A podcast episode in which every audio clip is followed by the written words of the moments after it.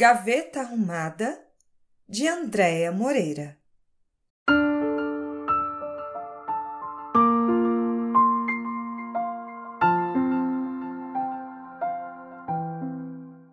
Nasci assim, para ser mulher dos outros, filha, irmã, esposa, mãe, amiga, eu fui tudo isso para os outros.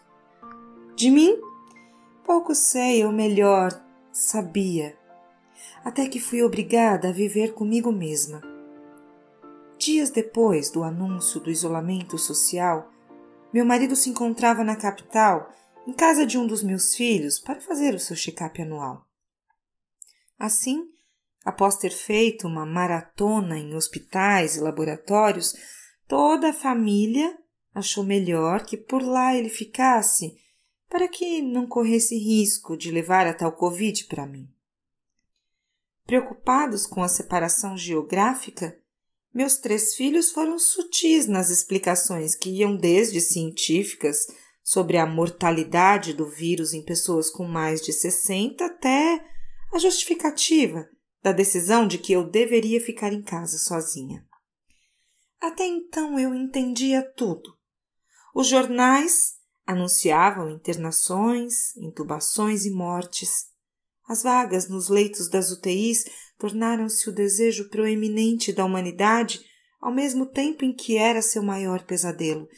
E, de um dia para o outro, eu me vi num mundo mascarado. Mesmo que já há algum tempo eu me familiarizasse com as mídias sociais, nunca me acostumei com a ideia de xeretar a vida feliz dos outros, principalmente porque eu bem sabia que a maioria das imagens não passavam de castelos de areia que se desmanchavam de acordo com a maré sentimental. Outro dia, fui ao casamento da sobrinha do meu genro. Coisa de novela aquela festa. Cidade histórica, igreja barroca. Um ano preparando as festividades e eu, um mês, preparando um look à altura da realeza. Final da história?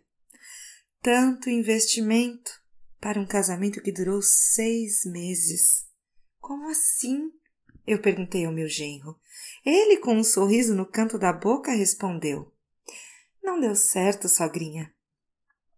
Descobri assim a efemeridade das relações modernas. Enfim, cá estava eu sozinha pela primeira vez em toda a minha vida.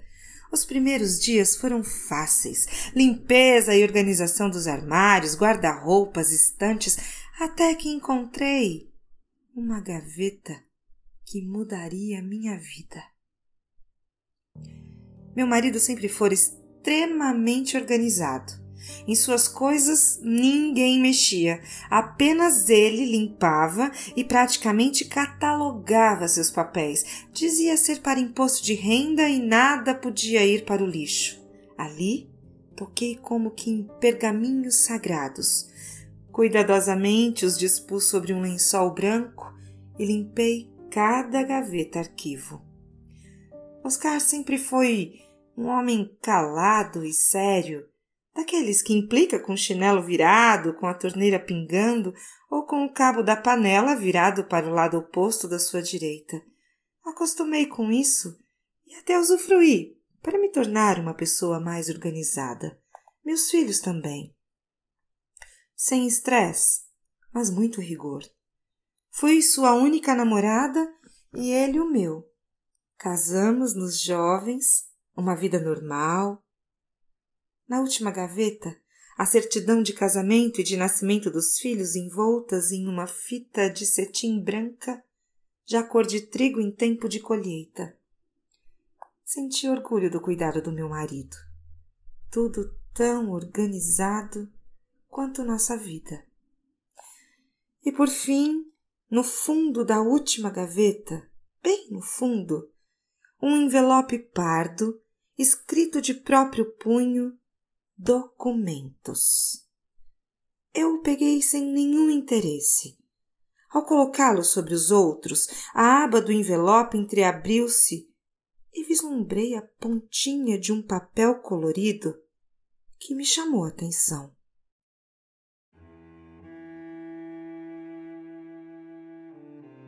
Um galho de flor em cores suaves e uma letra rendada gritaram aos meus olhos. Entre borboletas e corações, incrédula, li uma a uma e descobri a outra face de Oscar. Uma paixão secreta, uma amante. O que era aquilo? Minha cabeça rodopiava em sons e cores, raiva e medo. Sentei-me no chão do quarto imediatamente. Vieram-me todas as lembranças que conectavam a uma traição. Respirei fundo e chorei por horas. Reli todas as cartas. Ele tinha uma amante. Era fato. E uma filha com ela. Visitava-as regularmente aos sábados pela manhã, quando ia à feira e só voltava na hora do almoço. Ele quase não comia, sempre colocava um defeito no sal, de mais ou de menos, para justificar a sua barriga cheia. A minha primeira reação foi de ódio. Eu queria destruí-los, pensar em tudo o que viveu com elas e não comigo e meus filhos. Essa fase se transformou em desejo de vingança. Eu queria me vingar. Lembrei-me de que eu ainda estava bem. Podia arrumar um amante para mim também. Nessa noite, adormeci no sofá e acordei na madrugada depois de um pesadelo horrível. Eu estava entubada na cama, doente e triste, e toda a família ao redor de mim, bebendo e conversando alegremente. Levantei-me sobressaltada e corri ao banheiro. E quando me olhei no espelho, percebi que tudo que fiz ou deixei de fazer foi uma escolha minha. Abrir mão dos meus sonhos para viver os dele isso era inteiramente minha responsabilidade de ninguém mais. O dia amanheceu como sempre, mas eu, eu era uma nova mulher. Meu foco não podia ser o Oscar e a sua vida secreta. Eu tinha que tomar uma decisão. Minha meta? Eu. Meus desejos? Meus. Minha família ligava todos os dias. Há um mês eu choraria e contaria minha mágoa debulhada em lágrimas. Mas hoje. Hoje não. Uma força brotou do meu peito e fiz da minha solidão um escudo de proteção. Mudei todos os móveis de lugar, arranquei as mangas dos vestidos velhos, mais novos. Eu os poupava no armário. Pesquisei tutoriais de mulheres da minha idade e me descobri uma jovem de 64 anos. Criei uma rotina de cuidados e três meses de pandemia me reinventei. Oscar? Hum. Ele retornou essa semana para casa. Foi direto aos seus arquivos. Nada me disse, nem perguntou. Olhou com espanto para a nova casa e para a nova mulher. Não me questionou quando viu suas gaiolas com as portas abertas e nenhum de seus canarinhos por lá.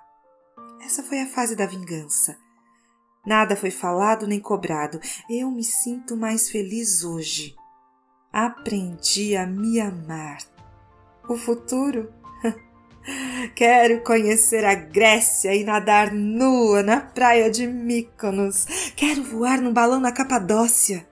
Tenho mil planos para o futuro. Descobri que a única gaveta que precisava ser arrumada era a minha. Oscar? Ora, se ele quiser que me acompanhe.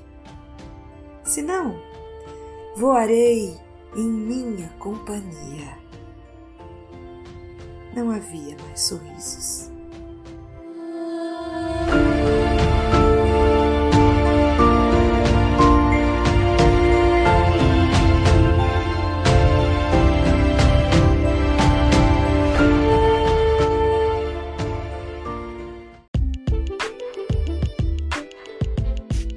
Este é o podcast da Toda Voz Editora.